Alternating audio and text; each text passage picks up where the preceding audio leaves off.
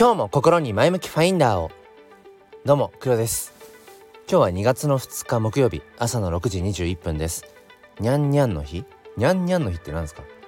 えー とですね何の話だっけ？そう今日はあの虎の意を狩る無意味さっていうことをねテーマに話していきたいなと思います。よければお付き合いください。このチャンネルは切り取った日常の一コマからより良い明日への鍵を探していくチャンネルです。本日もよろしくお願いいたします。え僕は NFT フォトグラファーとしても活動しています。まあ、本業の本業とは別でってことですね。え毎月無料で写真 NFT っていうものをプレゼントしているんですけれども、まあ、今月2月は梅にしました、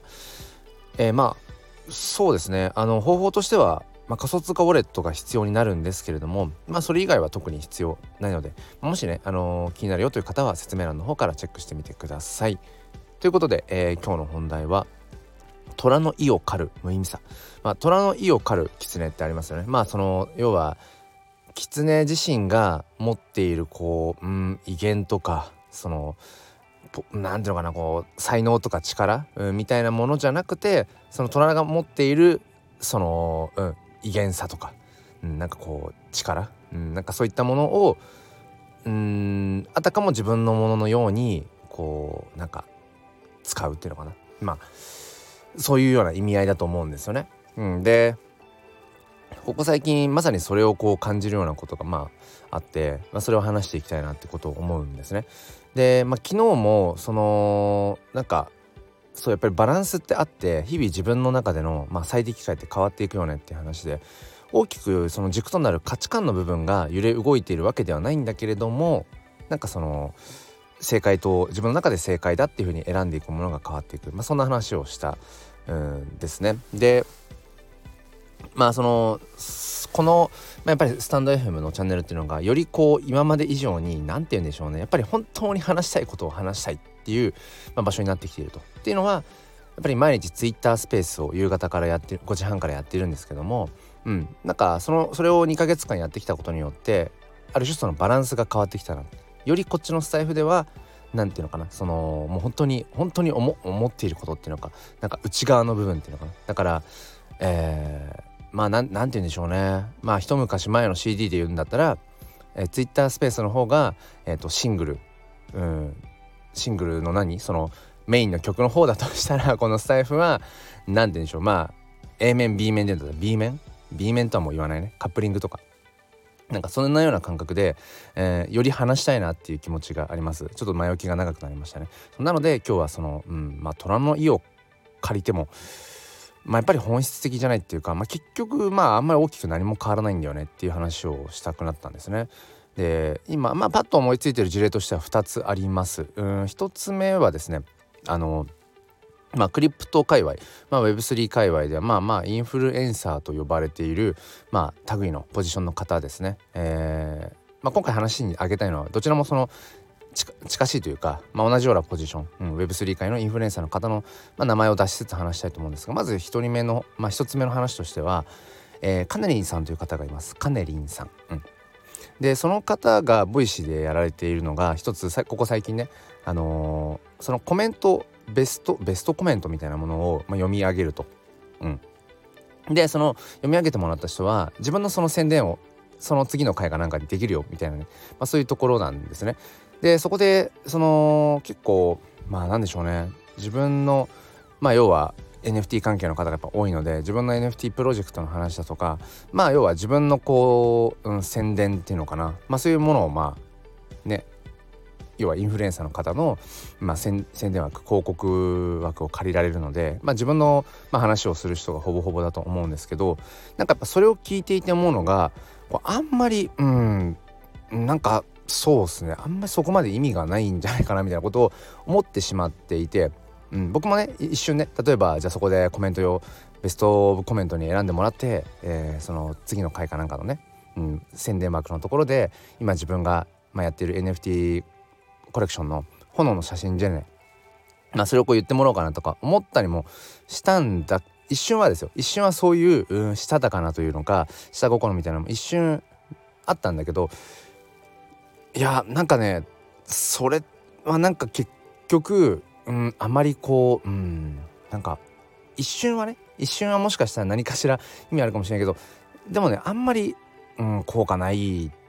じゃないかなっていうふうに僕は思っちゃってるんです。今これを聞いてくださってる方で そのカネリンさんのあの宣伝枠でねこう読み上げていただいた方とかがまあまあ万が一いたらそうかもうごめんなさいなんだけどごめんなさいの必要もないな。僕はそう思うっていうだけなので、うん、別にその方のね、えー、作品とか、えー、プロジェクトとか、まあ、そういう商品サービスを別にあの否定してるっていう意味ではなくてだはなくてですよ。そのインフルエンサーの方の、うん、宣伝枠で宣伝したものがどれぐらい効果があるかっていうと、まあ、正直そんなにないんじゃないっていうのが僕の、うん、トライですね。でこれは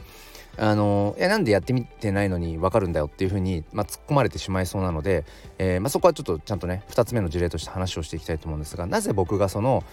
まあ、要はねその虎の意っていうのは今ここでいうところのインフルエンサーの方の広告枠宣伝枠っていうのをまあ借りて影響力ですねその影響力を借りて自分のうん、挑戦していることとか作品とか、うん、発信みたいなものを紹介してもらったとしてもまああんまり効果がない気がするっていう、まあ、そういうことなんですがそれなぜそう思うかというと2つ目の事例につなげていきますがえっ、ー、とパジさんという方がいます、えー、これも Web3 界隈ではもう本当に有名な、うん、今インフルエンサーですね。Web、えー、うんそうパジさん。で僕が、あのー、今やってるその炎の写真ジェネっていうねコレクションをパジさんがまあ買ってくれたんですよ以前。クリスマスの日に。まあ僕が毎日そのスペースをやってるところにふらっと来て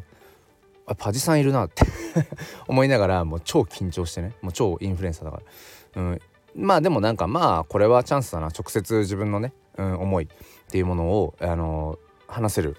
うん、いい機会だしと思って何て言うんでしょうね。その自分のその NFT コレクション炎の写真時代の話もそうだけどそれだけじゃなくて僕がその生きていく上で、うん、感じている、うん、まあこの社会のいろんなこう不調和な部分だとか、うん、子育て教育に関わる部分での自分なりのこう解釈だとか、うんまあ、なんかそんなようなものを、まあ、ある種スピーチみたいな感じで、まあ、話したんですよね。でその後にあのー、まあ最後まで聞いてくださっていてそのパチさんが。でその後炎の写真ジェネの作品をね、えー、買ってくださるっていうでことがあったんですね。まあ本当に僕の中では奇跡的な、うん、ことの一つなんですけどもでその後パジさんがそのご自身のツイッターのえっ、ー、とそのプロフィールの一番上のヘッダーのところですねヘッダーのところにクリスマスからだからだから約1ヶ月間ぐらい本当につい先日までずっとそのツイッターアカウントのプロフィールのヘッダーにその僕の炎の写真事例の作品をヘッダーにしてくれてたんですね。でこれってやっぱりものすごいうん嬉しいことだなシンプルに嬉しいことですよね。自分のね作品をヘッダーにしてくれてるっていうのはまあ気に入ったからそうしてくれてるんだろうなと思います、直接パジさんにはそんなに聞いてないしなんで買ってくれたんですかとか何でヘッダーにしてるんですかなんてそんな野暮なことを聞いてもしょうがないしでもまあなんか気に入ったからそうしてくれてたんだろうなっていうことはまあ分かりますよね。で最初ともするといやあのパジさんが Web3 界の インフルエンサーのパジさんがそのヘッダーにしてくれてるってことはこれものすごいこの炎の写真じゃないかバズるんじゃないかって一瞬思ったんですよ。でこの炎の写真ジェネを応援してくださっている本当に early な最初の頃からね、まあ、最初の頃からといってもまだ2ヶ月ぐらいだけど、うん、応援してくださってる方々もものすごいこうやっぱ湧いたんですよね。これ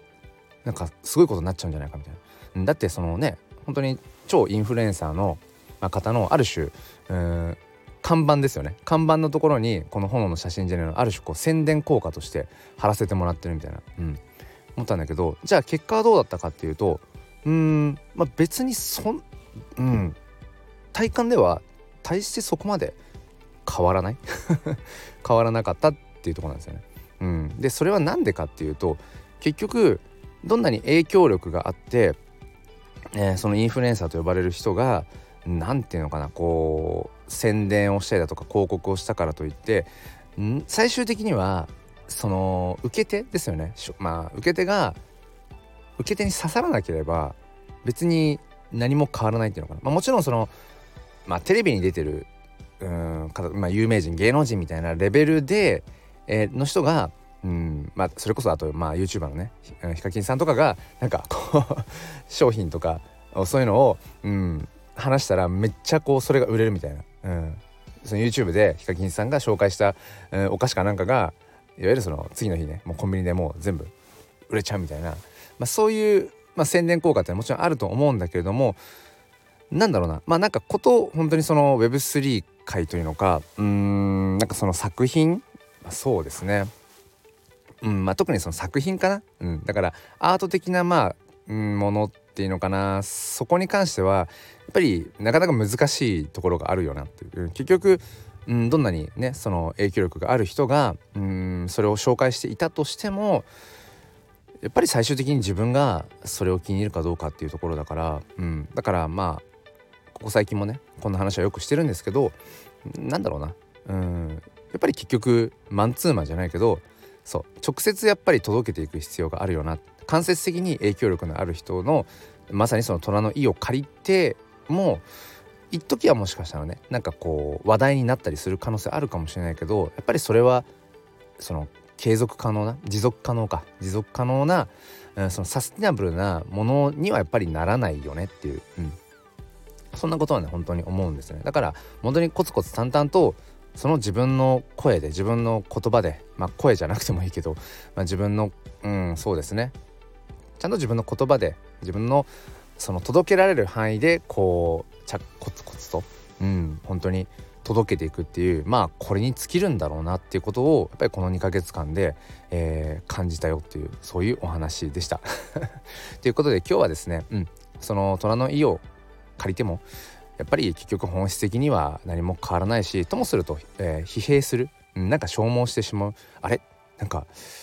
すごいバズると思ったんだけどとかその影響力のある人に取り上げてもらえたらなんか大きく何かが変わるって期待したんだけどみたいな、うん、なんかそれってやっぱり、うん、なんか不毛だなっていうそんな話をさせていただきました。なので僕はもう本当にコツコツ淡々と、うん、自分の